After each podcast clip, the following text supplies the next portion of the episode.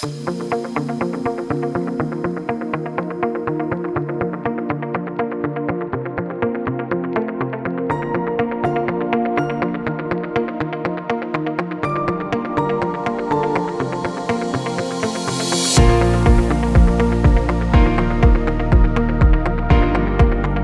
es Indubio Pro Reo, un podcast de derecho penal donde comentaré novedades legislativas, discusiones doctrinales, contenidos jurídicos relacionados con el derecho penal y el derecho procesal penal, sucesos con trascendencia penal y, en definitiva, cualquier aspecto relacionado con los delitos, las penas y los fundamentos de esta apasionante rama jurídica.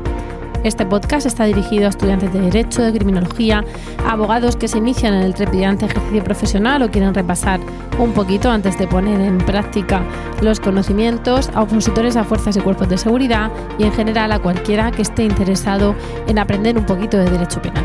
Espero y deseo que sea de interés y utilidad. Yo soy Rocío Arregui Montoya, doctora en Derecho Penal, profesora asociada de Derecho Penal en la Universidad de Murcia y abogada, y te invito a escuchar gratuitamente este episodio y a comentar, preguntar o sugerir cualquier cuestión que te interese.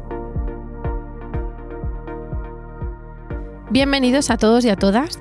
En el podcast de hoy vamos a abordar el tema de las causas de extinción de la responsabilidad criminal precisamente porque eh, vamos a veces saltando de parte general a parte especial y bueno, además de que ya tocaba parar un poquito en la parte general, tenemos que hacer una especial referencia a estas causas de extinción y en concreto al indulto y a la amnistía que están, digamos, de rabiosa actualidad en nuestra esfera política, en nuestro día a día político y que en un sentido o en otro pues va a afectar a todos los ciudadanos, de manera que, bueno, no está de más eh, ver desde un punto de vista jurídico exactamente en qué consiste.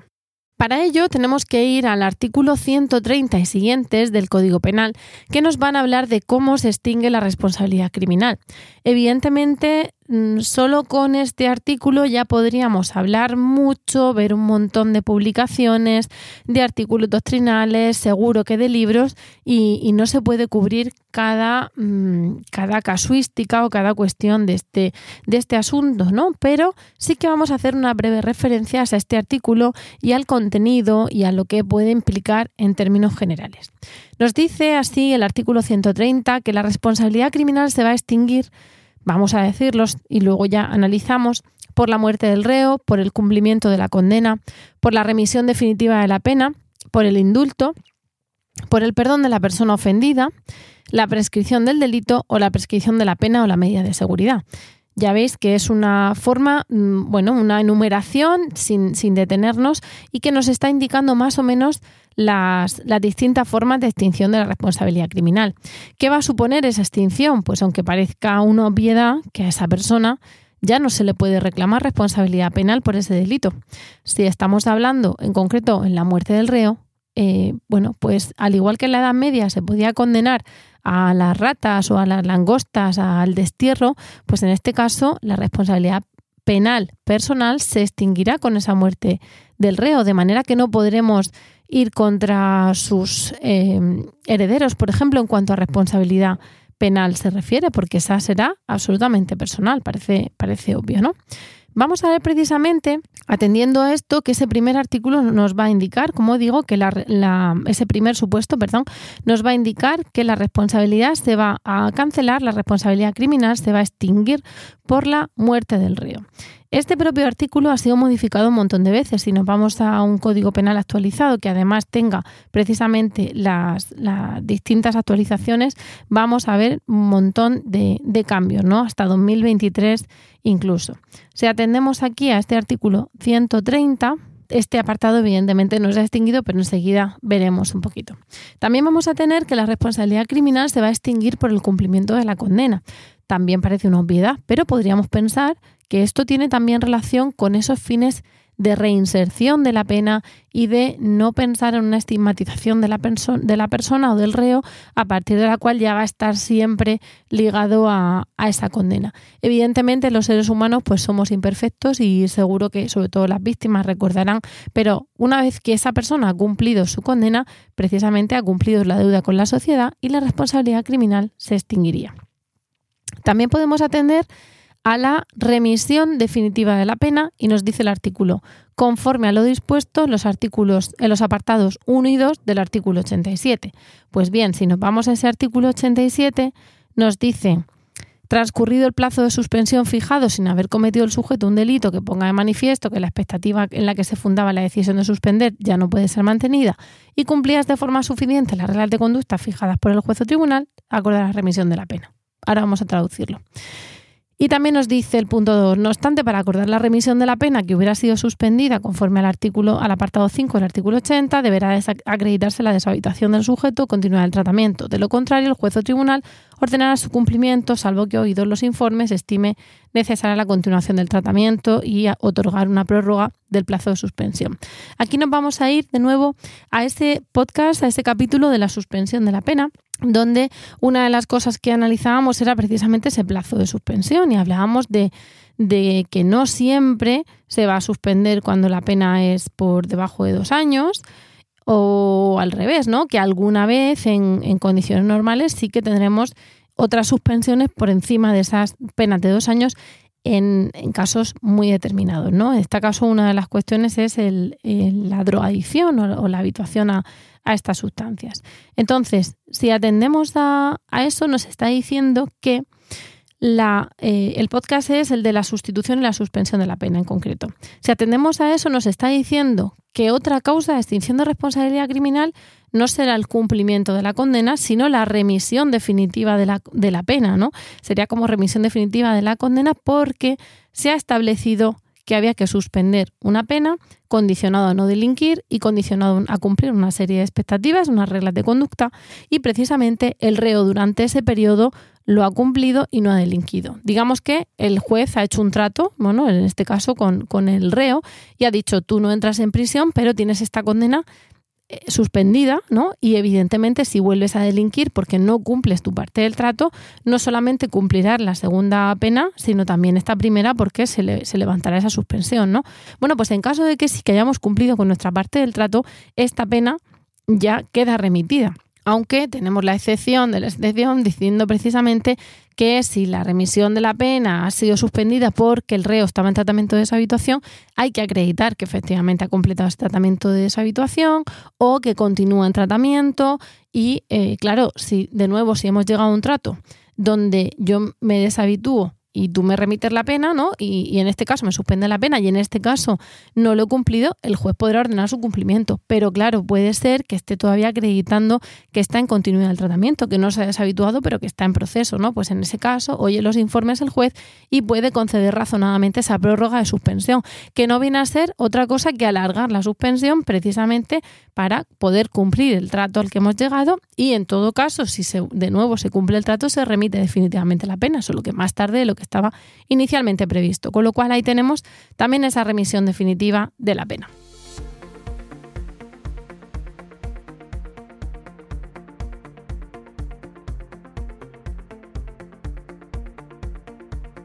¿Cuál es el tercer supuesto? El indulto, antes llamado derecho de gracia.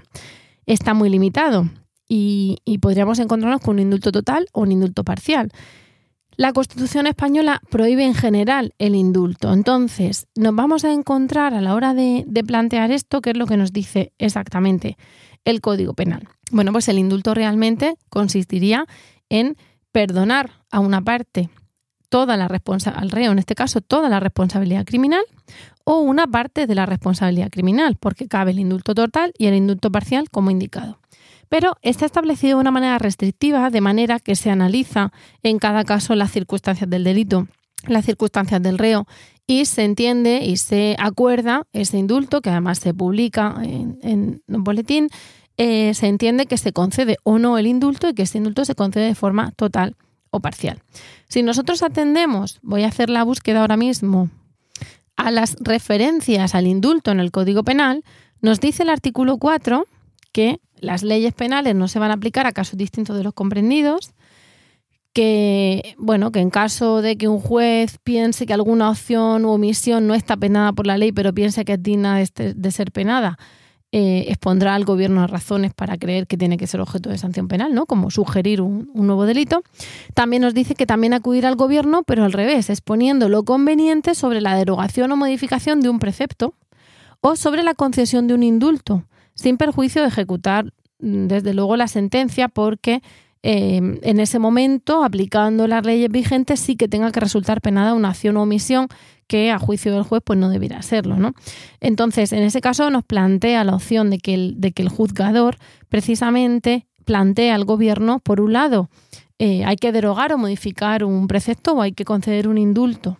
Y nos dice ese punto 4, artículo 4.4, que si media petición de indulto y el juez o tribunal ha apreciado que el cumplimiento de la pena puede resultar vulnerado, o sea, con el cumplimiento de la pena, perdón, puede resultar vulnerado el derecho a un proceso sin dilaciones indebidas, suspenderá la ejecución hasta que no se resuelva el indulto. O también suspender la ejecución de la pena mientras ese indulto, al no resolverse, si lo que hacemos es ejecutar la sentencia, pues pierde la finalidad del indulto, ¿no? Porque entonces habríamos cumplido el tiempo mientras se resuelve o no. Entonces, bueno, ahí tenemos esa opción de petición de indulto pero eh, no, nos, no nos indica más. Habrá que ir, pues, a, digamos, a, a, personas que sepan que, que, puedan desarrollar esta cuestión para ver en qué casos hay eh, criterios de indulto parcial, criterios de indulto total, etcétera. ¿no? Por el momento, lo que tenemos como causa de extinción de la responsabilidad criminal es el indulto. Ahora bien, ¿qué pasa con la amnistía? Que estamos hablando tanto en los telediarios de la amnistía. Bueno, pues si vemos un diccionario puro y duro, amnistía viene de amnistiar y amnistiar es perdonar, otorgar o conceder amnistía y está relacionado con indultar o perdonar.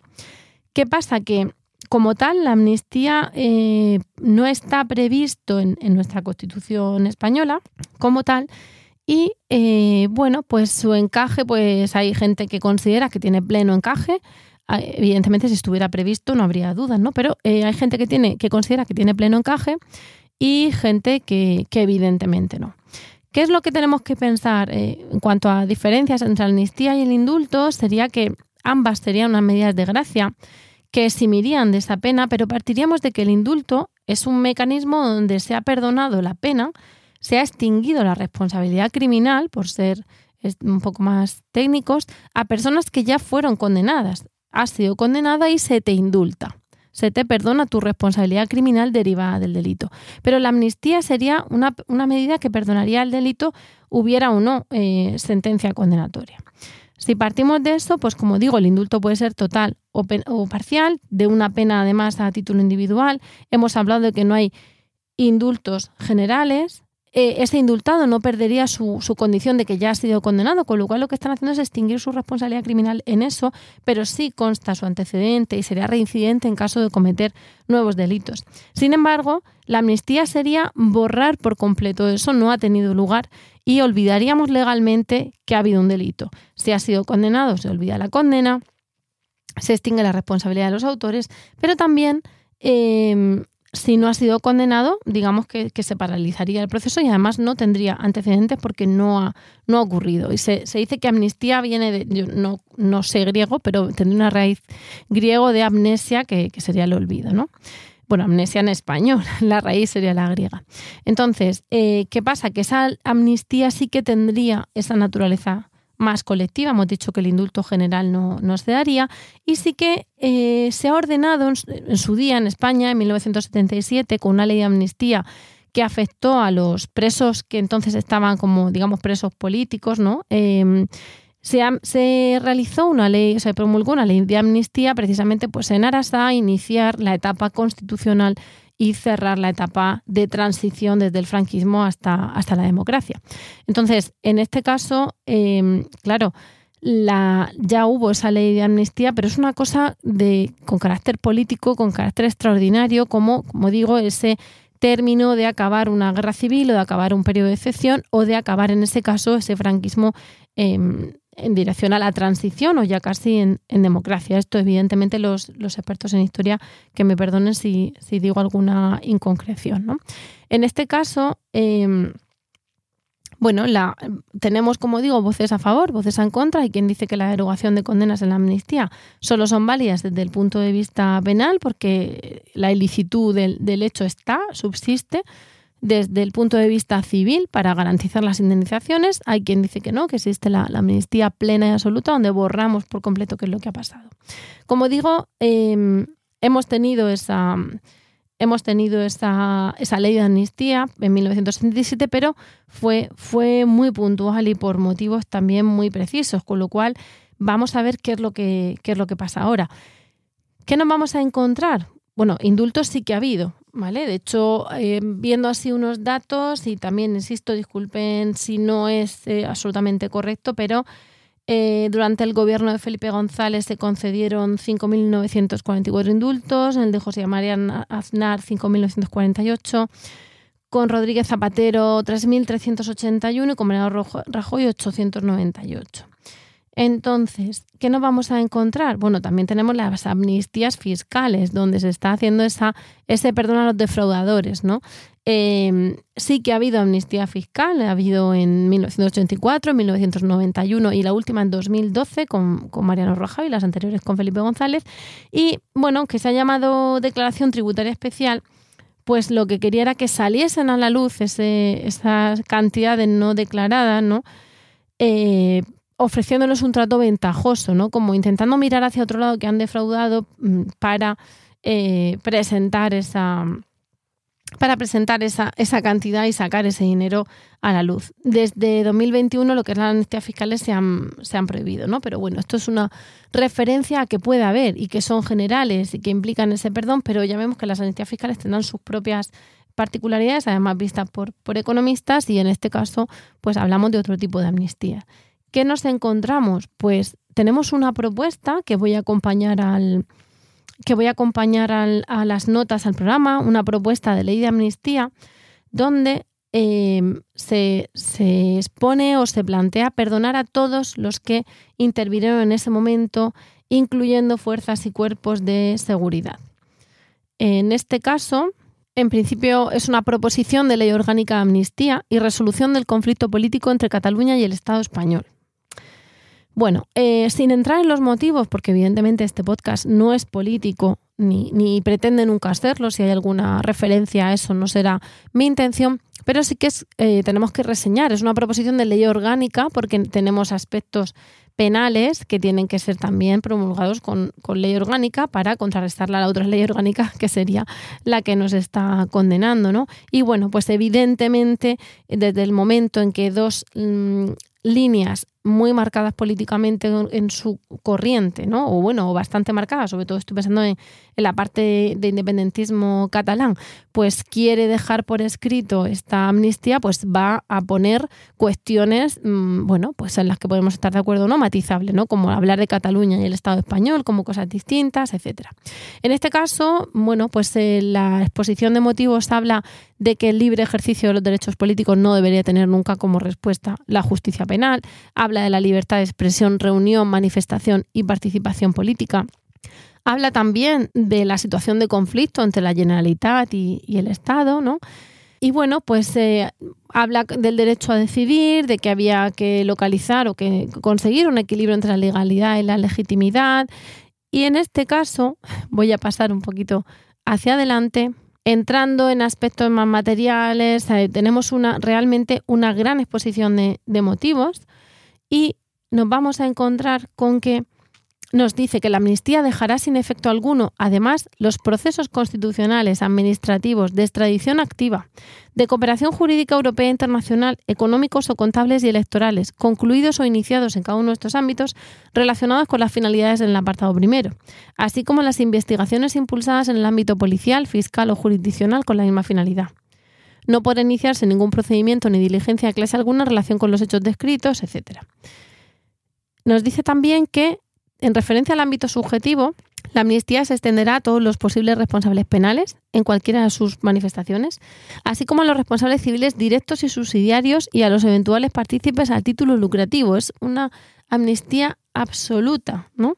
También abraza y se abraza literal a los miembros de los fuerzas y de los cuerpos y fuerzas de seguridad que con ocasión de actuaciones de investigación de cualquier índole o de impedimento de la realización de los hechos mencionados al principio se hayan visto inmersos en procedimientos penales, disciplinares o de cualquier otra índole en curso o concluidos con sanciones o condenas. También va a llevar la extinción de responsabilidad criminal derivada de las penas impuestas con carácter principal o accesorio, pondrá fin a, investigaciones, es decir, aquí tenemos una exposición de motivos amplísima y con una declaración de intenciones de amnistía general y absoluta.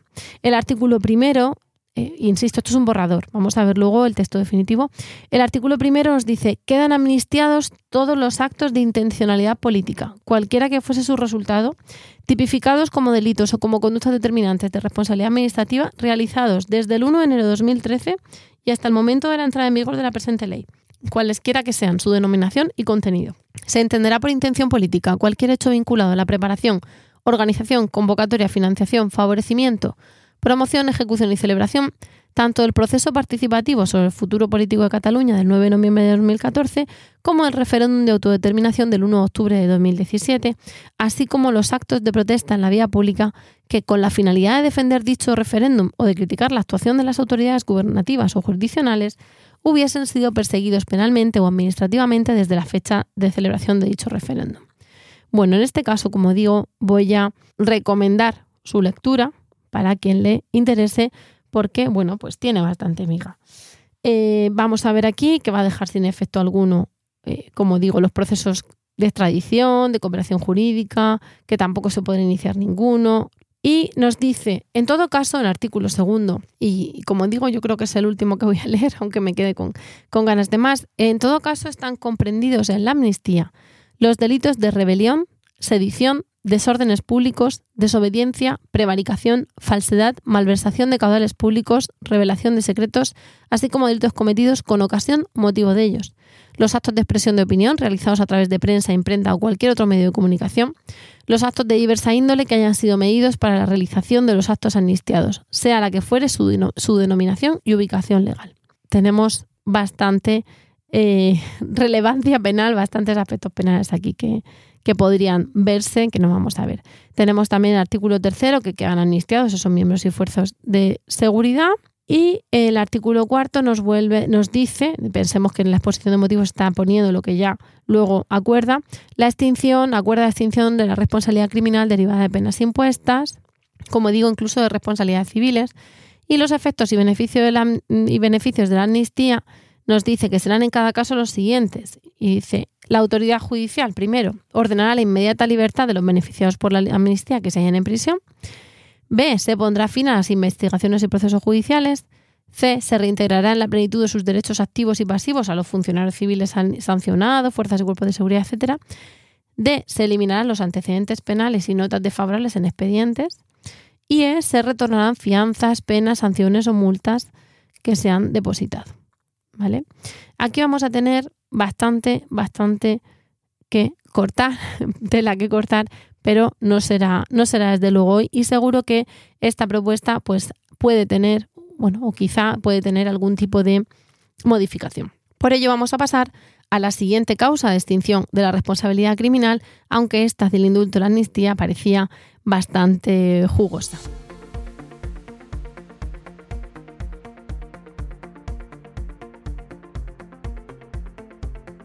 La siguiente causa de extinción es el perdón de la persona ofendida, pero siempre y cuando sean delitos leves, perseguibles solamente a instancias de la persona agraviada, o cuando la ley así lo prevé. Efectivamente, tienen que ser delitos que no sean perseguibles de oficio, porque entonces el perdón puede tener un efecto quizá atenuante a la hora de reconocimiento de los hechos, mostrar arrepentimiento, mm, reparación del daño, ¿no? Pues entendiendo que pedimos perdón y que por lo tanto la víctima puede verse reparada ligeramente, pero son delitos que continuarán de oficio. En este caso, son delitos leves o delitos perseguibles solamente a instancia de parte o la ley así lo prevé expresamente. Pero nos dice que el perdón tiene que ser otorgado de forma expresa antes de que haya sentencia. Y en ese caso, si se otorga ese poder, ese perdón, porque primero se pide y luego se otorga, y no hay sentencia, la autoridad judicial conocerá de ese otorgamiento de perdón y tendrá que oír tanto al ofendido como al, bueno, tendrá que ir al ofendido, no nos, dice nada más. ¿Por qué? Para asegurarse de que ese perdón es libre. Y también nos dice que en los delitos cometidos contra menores de edad o personas con discapacidad, necesidad de especial protección, ese perdón no extinguirá la responsabilidad criminal, en tanto en cuanto están entendiendo que esas personas, por su minoría de edad o por su discapacidad, no tienen mm, un consentimiento pleno y una voluntad eh, plena en derecho, de manera que ese perdón tampoco es libre ni pleno. Otro de los casos de mm, extinción de la responsabilidad criminal va a ser la prescripción del delito. Y ojo, del delito. Ahora veremos un poquito más. Porque eh, implicará precisamente la, la prescripción del delito que se ha excluido la pena impuesta o imponer por el transcurso del tiempo. No se ha iniciado acción penal contra el delincuente y es una manera de que el poder punitivo del Estado haya, diga, haya dicho que renuncia a ejercer ese poder punitivo, porque ha perdido por ese paso del tiempo pues el interés, vendría a ser algo así. El funcionamiento está en el artículo 132 y nos dice que la que tenemos cuándo, pero en el 131 nos dice cuándo prescriben los delitos y luego en el 132 cómo va a funcionar o va a entrar en acción esa prescripción. En el 131 nos van a hablar de que los delitos prescriben a los 20 años si la pena es de prisión de 15 o más, a los 15 si es de 10 o más a los 10 si es de 5 o más y a los 5 los demás delitos. Y luego al año los delitos leves, los delitos de injurias y los delitos de calumnias. Si em, la pena es compuesta, nos va a decir que se va a estar a esas reglas de, de aplicación para exigir el mayor tiempo posible para la prescripción. También nos, nos van a decir que cuando concurran infracciones, el plazo de prescripción será el que corresponda a la más grave. No podemos tener una leve y una grave y aplicar la prescripción del leve. Y también nos van a decir que no prescriben, son imprescriptibles los delitos de lesa humanidad, de genocidio, los delitos contra personas y bienes protegidos en caso de conflicto armado, salvo, bueno, unos que nos indican del 614, los delitos de terrorismo que hayan causado la muerte de una persona. Todos esos no van a prescribir. Lesa humanidad, genocidio, conflicto armado, terrorismo con fallecimiento. ¿De acuerdo? En el artículo 132 nos va a explicar cómo funciona esa prescripción, cómo la vamos a computar, porque a veces no tendremos claros, sobre en delitos continuados, etcétera, cómo vamos a empezar a contar esa prescripción. Nos dice que eh, la prescripción se va a contar desde el día en que se ha cometido la, la, infracción, pero en casos de delito continuado o permanente o en infracciones que exijan habitualidad, los términos van a ser desde el día en que se hizo la última, porque si no, sería una manera de premiar al delincuente, ¿no? Si empezamos a computar desde el día 1 y comete un delito durante todo un año, un secuestro, por ejemplo, pues tendríamos un año que él está ganando mientras está cometiendo el delito. Eso no podría ser. Entonces, en delito continuado, permanente o habitual, necesitamos que sea desde el día en que se hace la última infracción o se elimina la situación mm, ilícita o ha cesado en su conducta. En los delitos de aborto no consentido, de lesiones contra la libertad, torturas, contra la integridad moral, contra la intimidad, ahí tenemos un, varios, ¿no? Contra relaciones familiares. Si la víctima es menor de edad, menor de 18 años, eh, se empezará a contar desde que alcanza la mayoría de edad. Y si fallece antes de alcanzar esa mayoría de edad, desde la fecha de fallecimiento. ¿Para qué? Para intentar que ese menor de edad desde el momento en que tiene todas sus facultades y sus derechos y es plenamente un adulto mayor de edad, pueda entonces empezar a contar primer día cero y tenga todo, todo, el plazo de prescripción por delante. Y para que su minoría de edad, dada digamos esa fragilidad por ser menor de edad, no le perjudique en esa prescripción. Bueno, también nos dicen que en tentativa de homicidio, de lesiones, etcétera, si la víctima es menor de 18 años, también se van a computar desde que la víctima cumple los 35 y si fallece antes de alcanzar esa edad, a partir del fallecimiento. ¿Vale? En tentativa de homicidio, lesiones, maltrato habitual, delitos contra libertad sexual y delitos de trata de seres humanos, porque también se les intenta dar plena, eh, el pleno plazo o todos los, toda la posibilidad, toda la facilidad de eh, que no prescriba ese delito.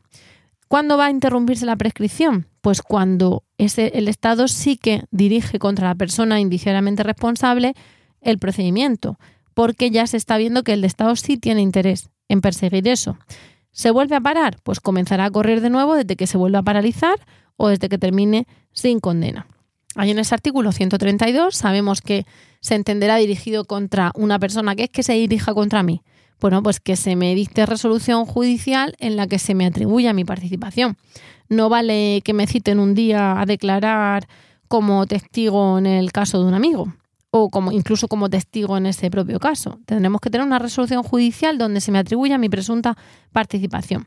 Pero eh, bueno, sí podemos, eh, puede haber una presentación de una querella en la que sí que se atribuye a una persona su, su presunta participación y también va a suspender el cómputo de la prescripción por seis meses, porque se entenderá que en ese momento ha habido una acusación a través de la querella o la denuncia contra una persona y se necesita un tiempo para ver si se sigue por ahí o se archiva y entonces eh, se vuelve otra vez a contar ese plazo de prescripción. También nos vamos a encontrar con que el cómputo del término de prescripción va a continuar, como digo, desde la fecha de la presentación de la denuncia o de la querella si en seis meses recae resolución de inadmisión. ¿Vale? Porque se entenderá que no, que no se va a dirigir el procedimiento contra esa persona, como digo, pero sí que podemos, em, sí que puede continuar ese plazo de prescripción hasta investigar o hasta llegar a, a otra persona o ver que no hay autor conocido. Y bueno, pues en este caso sí que recomiendo la lectura del artículo 132 por no alargarme demasiado, donde nos dice, por ejemplo, que la persona contra la que se dirija el procedimiento tiene que quedar bien identificada, no vale de cualquier manera, no va a decir Pepe, ¿vale? Y que eh, también habrá unas puntualizaciones en cuanto a cuándo se interrumpe la prescripción si la investigación la asume una Fiscalía Europea.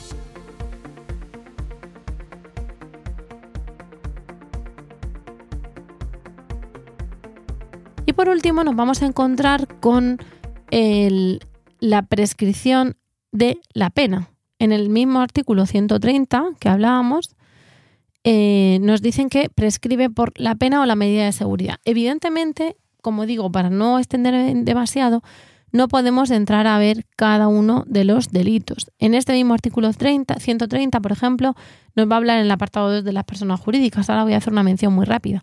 Pero podemos ver que en el artículo 131 hemos hablado de los plazos de prescripción, en el 132 de normas para computar esa prescripción y en el 133 vemos la prescripción de la pena. La pena se entiende también una vez que se ha impuesto por sentencia firme, no vale una sentencia que no que sea susceptible de recurso y esté en plazo de recurso, evidentemente, o, o haya sido recurrida. Las penas, una vez que están impuestas por sentencia firme, tienen que ser cumplidas. También se entiende que si no se lleva a cabo su cumplimiento, el Estado también está renunciando a esa capacidad de cumplimiento. Las penas prescriben a los 30 años si es prisión por más de 20 años, a los 25 prisión de 15, siempre y cuando sea entre 15 y 20, ya hemos dicho que más de 20 prescriben a los 30.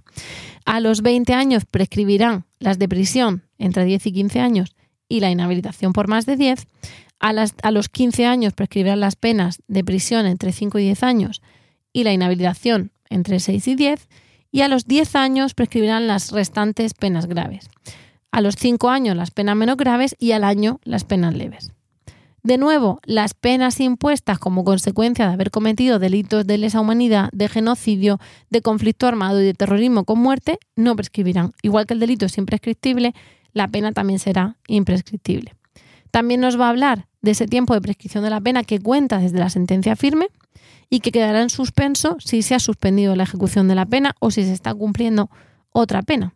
Y también nos van a hablar de las medidas de seguridad en el 135 que también van a prescribir a los 10 años si son privativas de libertad superiores a 3 años y a los 5 si eh, son iguales o, o inferiores a 3 años.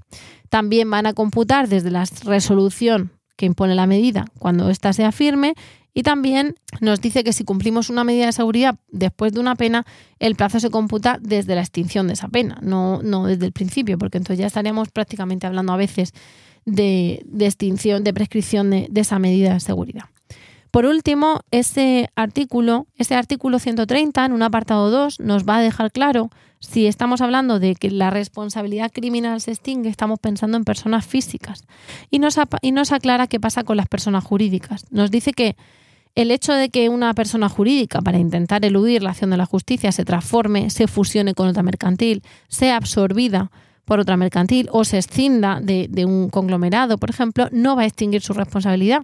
Se va a trasladar a la entidad en la que se transforme. Es como si llevase dentro ya el virus de la, de la responsabilidad criminal y da igual si me meto dentro de una empresa, un conglomerado familiar o si me quedo sola, va a estar ahí eh, latente. Otra cosa es que si como consecuencia de esa fusión resulta em, se, extiende perdón, a la entidad o entidades que resultan esa responsabilidad. Y el juez o tribunal considera que no termina de ser justo que la entidad que acaba sobre a lo mejor se le traslade toda esa pena, nos dice, nos faculta el artículo a moderar el traslado de la pena a la persona jurídica en función de esa proporción que, de delito o de responsabilidad penal que tuviera eh, o sea, esa proporción que, de, relación que tuviera la persona jurídica inicialmente responsable con la persona jurídica que la ha absorbido. ¿no? Y también nos va a decir que no se extingue esa responsabilidad penal por disolución encubierta o por disolución aparente de la persona jurídica y que se entenderá que hay una disolución encubierta si al final aún se está manteniendo la actividad económica, aunque se diga, bueno, se ha disuelto, hemos terminado, no tengo bienes con los que responder, pero se continúa la, actividad económica, se mantienen los clientes, se mantienen los proveedores, a lo mejor se mantiene la sede, de manera que esa disolución, eh, incluso hemos instado el, concurso, ¿no? Pues disolución, esa disolución es absolutamente en fraude de ley o para eludir esa responsabilidad y nos dice expresamente que no habrá tal extinción de responsabilidad criminal. Bueno, pues esto es todo por el momento. Ya hemos comentado esas causas de extinción de la responsabilidad criminal. Ya sabéis que podéis escuchar, descargar y compartir este podcast en cualquier aplicación de podcast. Eh, también incluir reseñas que van a ayudar a dar visibilidad a este podcast y que agradezco sean buenas o malas, porque seguro que son constructivas, siempre que se hagan con respeto serán constructivas y agradecidas. Y eh, también a saber qué piensas de él a contactar conmigo en Twitter, arroba abogada. Nos vemos en el próximo capítulo y mientras tanto recuerda que en caso de duda siempre estaremos a favor del rey.